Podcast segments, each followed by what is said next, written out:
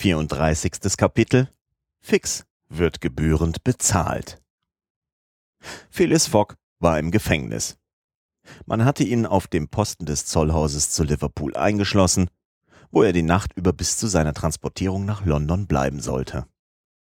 Im Moment der Verhaftung hatte Passepartout über den Detektiv herfallen wollen, wurde jedoch durch Polizeileute zurückgehalten. Miss Aouda, voll Bestürzung über die brutale Tat, konnte alles nicht begreifen. Passepartout erklärte ihr die Lage. Herr Fogg, der ehrenwerte, mutige Gentleman, welchem sie ihr Leben verdankte, war als Dieb verhaftet. Die junge Frau protestierte gegen solch ein Vorgeben. Ihr Herz war entrüstet, Tränen rangen aus ihren Augen, als sie sah, dass sie nichts vermochte, um ihren Retter zu retten. Fix hatte den Gentleman verhaftet, weil seine Amtspflicht ihm auferlegte, ihn, schuldig oder nicht, zu verhaften. Das Gericht sollte darüber entscheiden. Da peinigte Passepartout der schreckliche Gedanke, dass sicherlich er an allem Unglück schuld sei. Warum hatte er Herrn Fogg die Wahrheit vorenthalten? Als Fix ihm seine Eigenschaft als Polizeiagent und seinen Auftrag enthüllte, warum hatte er seinen Herrn nicht davon in Kenntnis gesetzt? Dieser hätte dann ohne Zweifel dem Fix Beweise seiner Unschuld vorgelegt, ihm seinen Irrtum nachgewiesen. Jedenfalls hätte er nicht diesen verdammten Agenten auf eigene Kosten im eigenen Fahrzeug mitgenommen, dessen erste Sorge gewesen war, ihn beim Augenblick, wo er den Fuß auf englischem Boden setzte, zu verhaften. Beim Gedanken an diese Fehler und Unvorsichtigkeiten empfand der arme Junge die peinlichsten Gewissensvorwürfe. Er weinte, wollte sich den Kopf zerschmettern. Miss Aouda und er waren trotz der Kälte unter dem Säulengang des Zollhauses stehen geblieben. Sie wollten nicht von der Stelle weichen, wollten Herrn Fogg noch einmal sehen. Dieser Gentleman war vollständig ruiniert, und zwar im Moment, wo er im Begriff war, sein Ziel zu erreichen. Durch diese Verhaftung war er unrettbar verloren. Da er am 21. Dezember 20 Minuten vor 12 zu Liverpool ankam, so hatte er noch Zeit genug, sich bis 8 Uhr 45 Minuten in dem Reformclub einzufinden. Also neun Stunden und 15 Minuten und er brauchte nur sechs zur Fahrt nach London. Wer in diesem Augenblick in den Posten des Zolls hätte vordringen können, hätte Herrn Fogg unbeweglich auf einer Bank sitzen gesehen, ohne Zorn, in unverwüstlicher Ruhe. Ergeben in sein Schicksal konnte man ihn nicht nennen. Aber dieser letzte Schlag konnte ihn doch nicht in Aufregung versetzen, so schien es wenigstens. Hatte sich in ihm eine stille Wut gebildet, die furchtbar ist, weil verhalten und die erst im letzten Moment mit unwiderstehlicher Gewalt losbricht? Man weiß es nicht. Aber Phyllis Fogg war da, ruhig wartend. Auf was? Hegte er noch Hoffnung? Glaubte er noch an ein Gelingen, als sich die Kerkertür vor ihm schloss? Wie dem auch sei, Herr Fogg hatte sorgfältig seine Uhr auf einen Tisch gelegt und sah der Bewegung ihrer Zeiger zu. Kein Wort entschlüpfte seinen Lippen, aber sein Blick war ganz besonders starr. Jedenfalls war seine Lage fürchterlich. Wer nicht in seinem Gewissen lesen konnte, fasste sie so auf. Ist Phileas Fogg ein ehrlicher Mann? So ist er ruiniert. Ist er nicht ehrlich? So ist er gefangen. Fasste er damals den Gedanken, sich zu retten? Dachte er daran zu suchen, ob ein passender Ausgang vorhanden? Sann er auf Flucht? Man konnte das wohl glauben, denn er untersuchte einmal ringsum sein Zimmer. Aber die Türe war fest verschlossen und das Fenster mit einem eisernen Gitter verwahrt. Er setzte sich also wieder hin und zog sein Reisebüchlein aus der Tasche. Auf der Zeile, wo die Worte standen 21. Dezember, Samstag, Liverpool, fügte er bei 80. Tag, 11 Uhr 40 vormittags.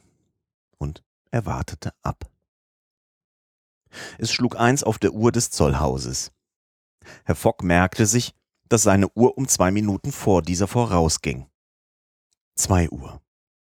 Angenommen, er steige eben in einen Eilzug, so konnte er noch vor 8 Uhr 45 Minuten abends in dem Reformclub zu London erscheinen. Seine Stirn zeigte leichte Falten. Um 2 Uhr 33 Minuten hörte man außen ein Geräusch, einen Lärm geöffneter Türen. Man vernahm die Stimme Passepartouts, die Stimme Fixens. Einen Augenblick glänzten Phyllis Fox Augen. Die Türe öffnete sich und Miss Aouda, Passepartout und Fix stürzten auf ihn zu. Fix war außer Atem, seine Haare verwirrt, er konnte nicht reden. Mein Herr, stammelte er, mein, mein Herr, Verzeihung, eine beklagenswerte Ähnlichkeit. Dieb verhaftet seit drei Tagen, sie frei. Phileas Fogg war frei. Er ging auf den Detektiv zu, blickte ihm scharf ins Angesicht und machte dann die einzige rasche Bewegung, die er je gemacht und je in seinem Leben machen sollte. Er bog seine Arme rückwärts und schlug so genau wie ein Automat mit beiden Fäusten auf den unglückseligen Polizeiagenten. Ha, wohl getroffen, rief Passepartout. Wahrhaftig, das heißt englische Fäuste gut appliziert. Fix stürzte zu Boden, sprach kein Wort.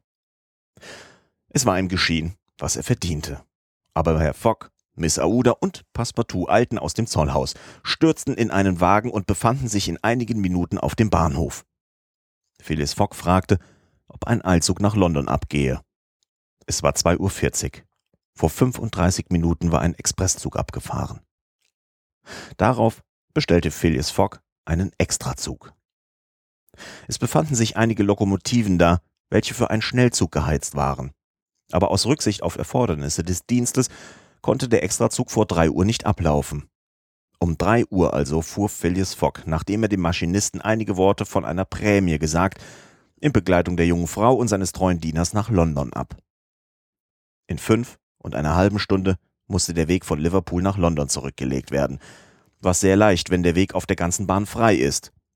Aber es waren doch unvermeidliche Verzögerungen, und als der Gentleman auf dem Bahnhof ankam, schlug es acht Uhr fünfzig Minuten auf allen Uhren Londons. Phileas Fogg hatte die Reise um die Erde zustande gebracht, kam aber um fünf Minuten zu spät. Die Wette war verloren. 35. Kapitel Passepartout lässt sich einen Auftrag nicht zweimal sagen. Am folgenden Tag würden die Bewohner der Savile Row sehr erstaunt gewesen sein, hätte man ihnen gesagt, Herr Fogg sei wieder heimgekehrt. Türen und Fenster waren sämtlich geschlossen. Außen war nicht das geringste verändert. In der Tat war Phileas Fogg vom Bahnhof weg, nachdem er Passepartout beauftragt hatte, einige Lebensmittel zu kaufen, in sein Haus zurückgekehrt. Dieser Gentleman nahm den Schlag, welcher ihn traf, mit gewohntem Gleichmut auf. Ruiniert. Und durch Schuld des unglückseligen Polizeiagenten. Mit sicherem Schritt hatte er die ganze Reise gemacht, tausende Hindernisse beseitigt, tausende Gefahren getrotzt, hatte noch Zeit gefunden, unterwegs Wohltaten zu üben, und nun musste er im Hafen noch scheitern durch eine brutale Tat, welche er nicht voraussehen konnte und gegen welche er entwaffnet war. Schreckliches Los. Von der ansehnlichen Summe, welche er bei der Abreise mitgenommen hatte, waren ihm nur ein unbedeutender Rest geblieben. Sein Vermögen bestand nur noch aus den 20.000 Pfund, welche bei den Gebrüdern Baring deponiert waren, und diese schuldete er seinen Kollegen vom Reformclub. Nach den ungeheuren Ausgaben, welche er gemacht, hätte ihn diese Wette, wenn er sie gewonnen, allerdings nicht reicher gemacht, und vermutlich hatte er auch dabei nicht nach Bereicherung getrachtet, aber der Verlust dieser Wette ruinierte ihn gänzlich. Übrigens hatte der Gentleman seinen Entschluss gefasst.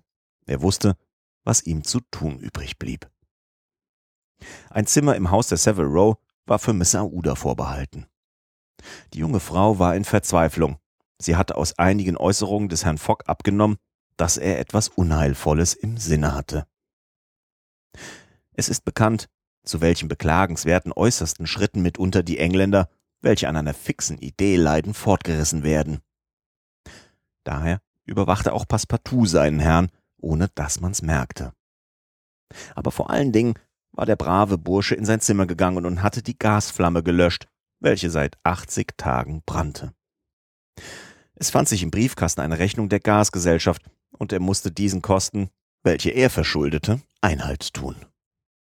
Die Nacht verfloss. Herr Fogg war zu Bette gegangen, aber schlief er auch? Miss Aouda konnte nicht einen Augenblick Ruhe finden. Passepartout wachte wie ein treuer Hund an der Türe seines Herrn. Am folgenden Morgen ließ ihn Herr Fogg kommen und empfahl ihm, in sehr knappen Worten ein Frühstück für Miss Aouda zu bereiten. Er werde sich mit einer Tasse Tee und einem Stück Braten begnügen. Miss Aouda möge ihn für seine Teilnahme am Frühstück und Dinner entschuldigen, denn er sei vollauf mit Ordnung seiner Angelegenheiten beschäftigt. Er werde nicht hinunterkommen und nur am Abend werde er sich die Erlaubnis ausbitten, Miss Aouda einige Augenblicke zu sprechen. Passepartout hatte sich diesem Tagesprogramm nur zu fügen. Er sah seinen Herrn an, der fortwährend keine Gemütsbewegung erkennen ließ und konnte sich nicht entschließen, sein Zimmer zu verlassen. Es schwoll ihm sein Herz. Sein Gewissen war von Vorwürfen gepeinigt, denn mehr wie je maß er sich die Schuld des unverbesserlichen Unheils zu. Ja, hätte er Herrn Fogg gewarnt, hätte ihm des Agenten Fix Pläne enthüllt, so hätte derselbe sicherlich nicht den letzteren mit sich herumgeschleppt, um dann. Passepartout konnte sich nicht mehr zurückhalten. Mein Herr, Herr Fogg, rief er, fluchen Sie mir, ich bin schuld, dass. Ich klage niemanden an, erwiderte Phyllis Fogg im ruhigsten Ton. Gehen Sie. Passepartout verließ das Zimmer und suchte die junge Frau auf, teilte ihr die Absicht seines Herrn mit. Madame, fügte er bei, ich vermag nichts durch mich selber, nichts. Ich habe auf den Geist meines Herrn gar keinen Einfluss. Sie vielleicht? Was sollte ich für Einfluss üben? erwiderte Miss Aouda. Herr Fogg gestattet gar keinen. Hat er jemals begriffen, dass meine Dankbarkeit gegen ihn grenzenlos ist? Hat er jemals in meinem Herzen gelesen? Mein Freund, Sie dürfen ihn nicht einen Augenblick verlassen. Sie sagten, er habe die Absicht zu erkennen gegeben, mich diesen Abend zu sprechen? Ja, Madame. Es handelt sich ohne Zweifel darum, Ihre Lage in England zu sichern. Warten wir, erwiderte die junge Frau, die ganz nachdenklich wurde. Also war während dieses Sonntags das Haus der Savile Row wie unbewohnt und zum ersten Mal, seit Phileas Fogg dasselbe bewohnte, ging er nicht in seinen Club, als es auf der Turmuhr des Parlaments halb zwölf schlug. Und weshalb hätte der Gentleman in den Reformclub gehen sollen? Seine Kollegen erwarteten ihn da nicht mehr. Weil abends zuvor, an dem verhängnisvollen Samstag, dem 21. Dezember, Phyllis Fogg nicht um 8.45 Uhr im Salon des Reformclubs erschienen war, hatte er seine Wette verloren. Es war nicht einmal nötig, dass er zu seinem Bankier ging, um die 20.000 Pfund zu holen.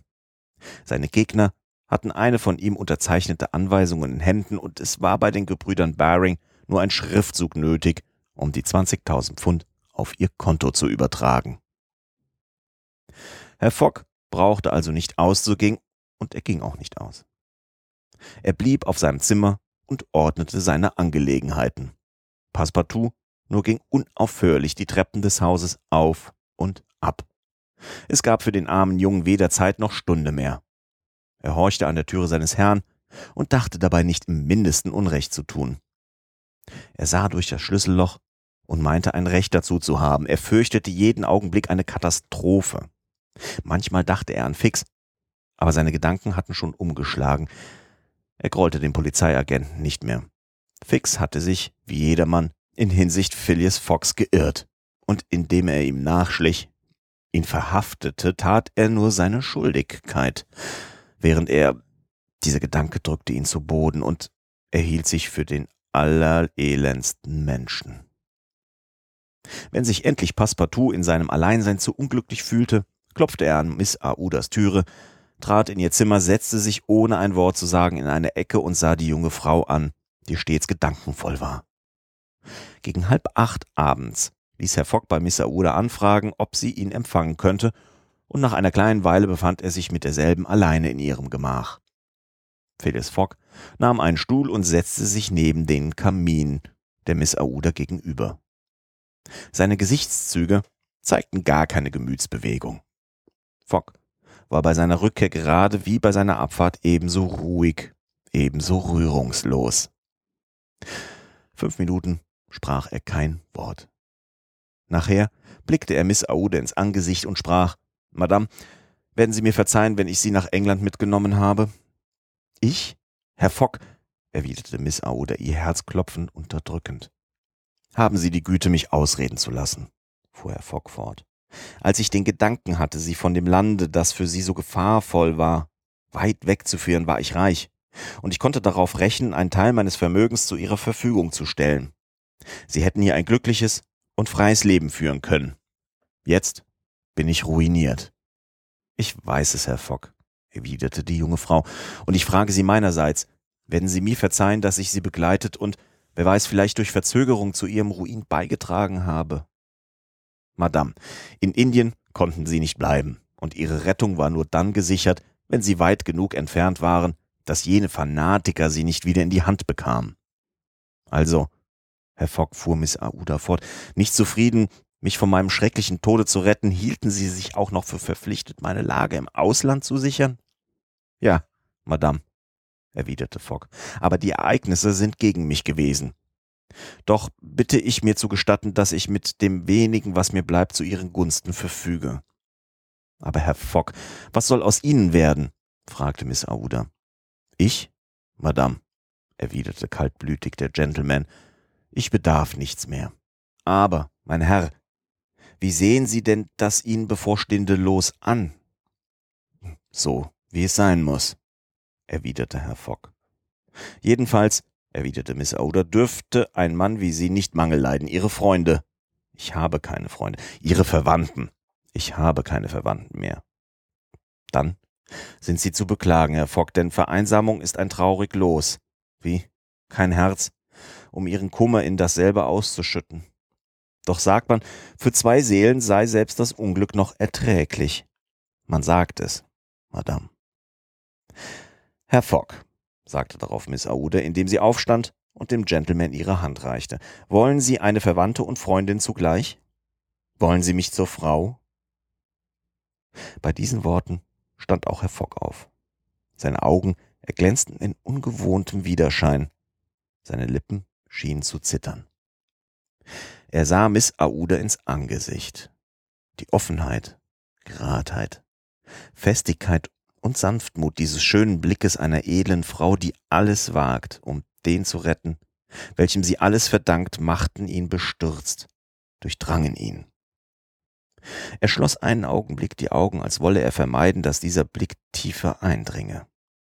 Als er sie wieder öffnete, sprach er einfach. Ich liebe sie, ja, wahrhaftig, bei allem Heiligsten, was es gibt auf der Welt. Ich liebe sie und gehöre ganz ihnen. Rief Miss Aouda aus, die Hand auf dem Herzen. Auf den Ton der Glocke erschien Passepartout, während Herr Fogg noch die Hand der Miss Aouda in der seinigen hielt. Passepartout begriff, wie es stand, und sein Angesicht strahlte gleich der Sonne im Zenit der Tropengegenden. Herr Fogg fragte ihn, ob es nicht zu spät wäre, seine Ehrwürden Samuel Wilson, den Pastor von Mary Le Bone, zu rufen. Passepartout sprach mit herzlichem Lachen, niemals zu spät, es war erst acht Uhr fünf Minuten. Für morgen, Montag, sagte er. Für morgen, Montag? fragte er Fogg und blickte die junge Frau an. Für morgen, Montag, erwiderte Miss Aouda. Passepartout lief fort. 36. Kapitel Phileas Fogg steigt abermals auf dem Geldmarkt. Nun ist Zeit, des Umschlags der öffentlichen Meinungen zu gedenken, welche im Vereinigten Königreich stattfand, als die Verhaftung des wirklichen Bankdiebes, eines gewissen James Strand, die am 17. Dezember vorfiel, bekannt wurde.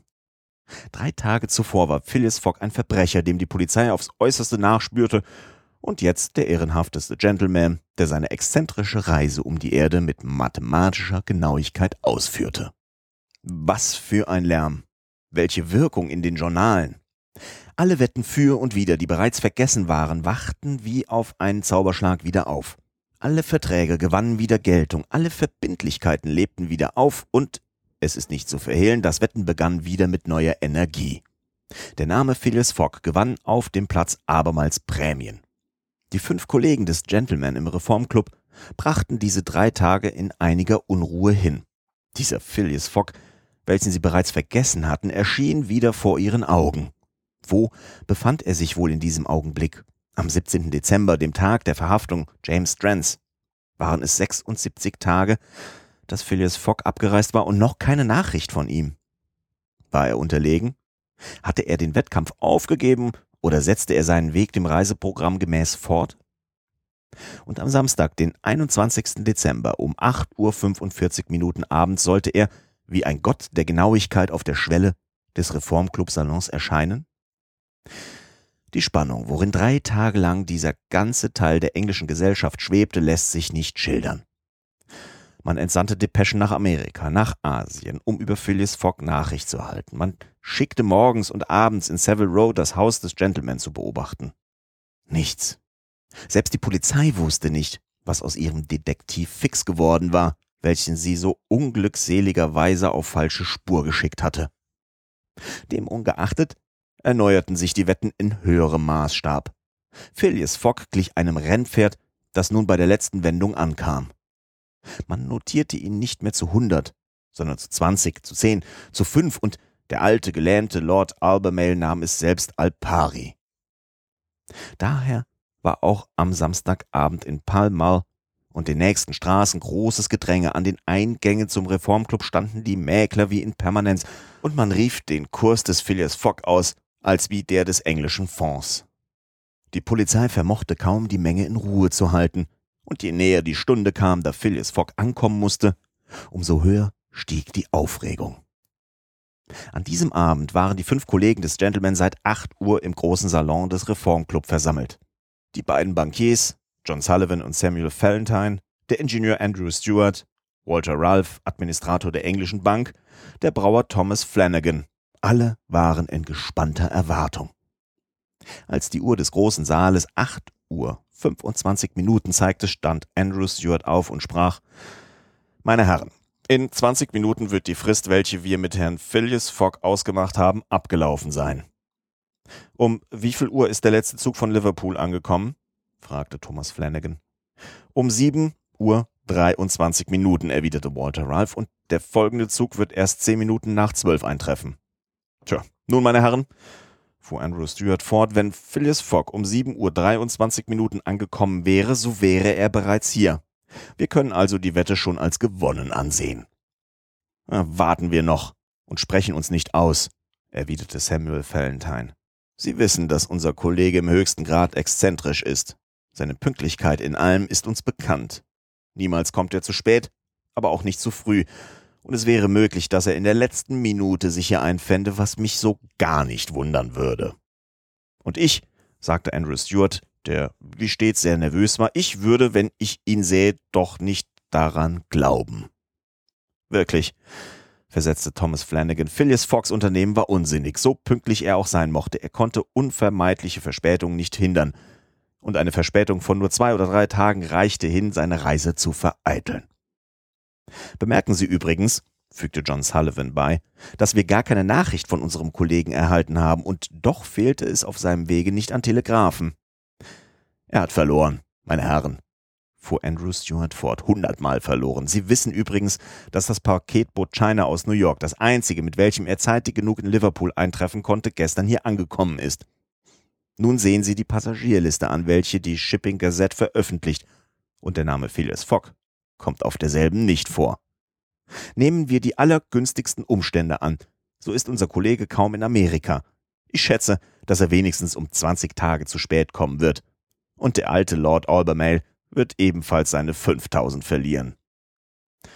Das liegt auf der Hand, erwiderte Walter Ralph, und wir brauchen morgen nur die Anweisung des Herr Fogg den Gebrüdern Baring vorzulegen. In dem Augenblick schlug die Saaluhr acht Uhr vierzig Minuten. Noch fünf Minuten, sagte Andrew Stewart. Die fünf Kollegen sahen sich einander an. Es ist wohl glaublich, dass ihre Pulse ein wenig schneller schlugen, denn schließlich war die Partie, selbst für gute Spieler, stark. Aber sie wollten es sich nicht merken lassen, denn auf Samuel Valentines Vorschlag nahmen sie an einem Spieltisch Platz. Ich gäbe meinen Anteil von 4000 Pfund nicht al pari, sagte Andrew Stewart, indem er sich setzte wenn man mir auch 399 dafür böte. Der Zeiger wies in diesem Augenblick 8 Uhr 42 Minuten. Die Spieler hatten die Karten in die Hand genommen, aber ihre Blicke waren jeden Augenblick auf die Uhr gerichtet. So sicher sie der Sache waren, so schienen doch die Minuten ihnen sehr lang. 8 Uhr 43, sagte Thomas Flanagan, indem er die Karten abhob, die Walter Ralph ihm reichte. Darauf herrschte ein Augenblick Stille im weiten Clubsaal. Aber draußen hörte man Lärm und Getös der Menge und zwischendurch helles Schreien. Der Urschwengel schlug mathematisch regelmäßig die Sekunden. Jeder Spieler konnte die 60 Teile zählen, welche zu seinem Ohr gelangten.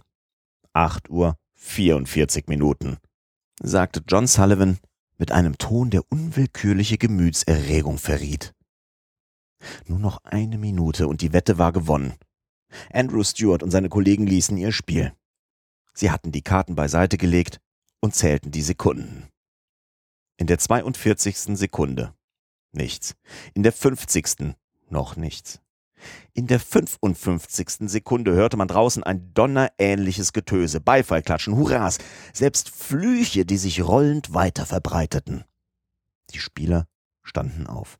In der 57. Sekunde öffneten sich die Saaltüren, und der Schwengel hatte noch nicht die 60. Sekunde hören lassen, als Phileas Fogg erschien, gefolgt von einer wahnsinnigen Menge, welche den Eingang in den Club erstürmt hatte und mit seiner gelassenen Stimme sprach Hier bin ich, meine Herren.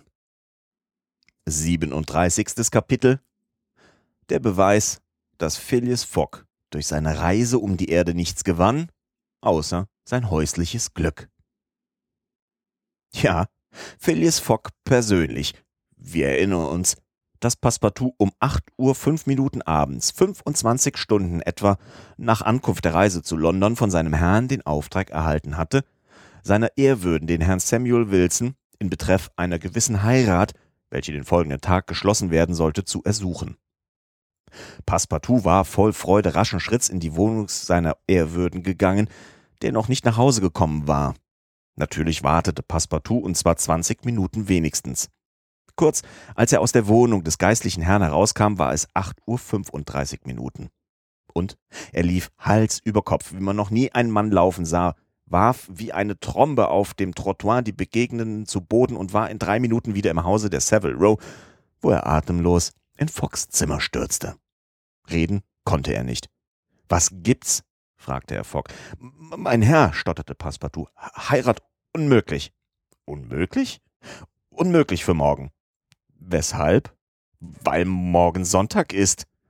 Montag, erwiderte Herr Fogg. Nein, heute Samstag. Samstag? Unmöglich. Ja, ja, ja, ja, rief Passepartout. Sie haben sich um einen Tag geirrt. Wir sind 24 Stunden früher angekommen, aber es ist nur noch zehn Minuten Zeit. Passepartout fasste seinen Herrn beim Kragen und riss ihn mit unwiderstehlicher Kraft fort.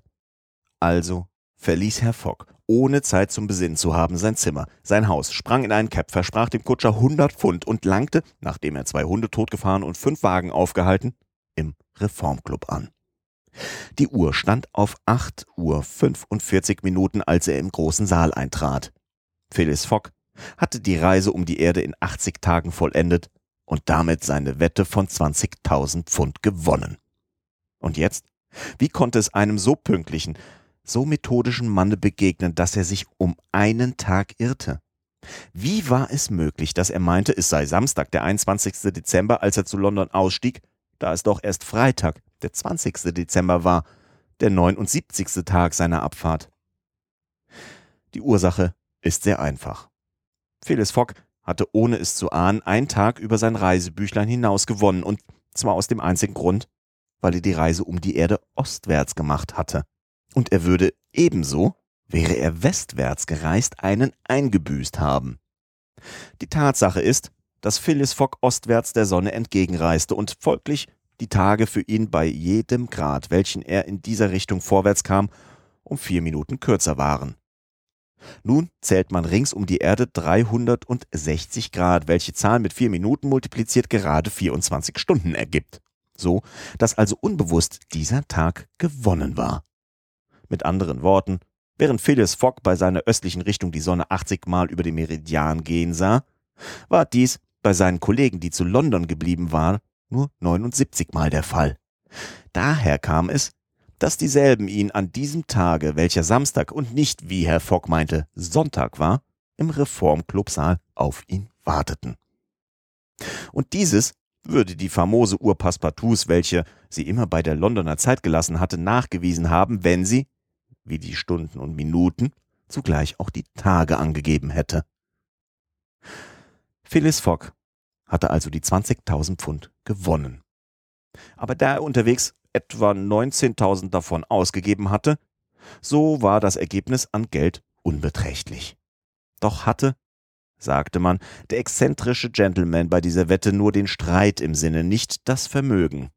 Und sogar die übrig gebliebenen tausend Pfund teilte er zwischen dem wackeren Passepartout und dem unglückseligen Fix, dem er nicht zu grollen fähig war.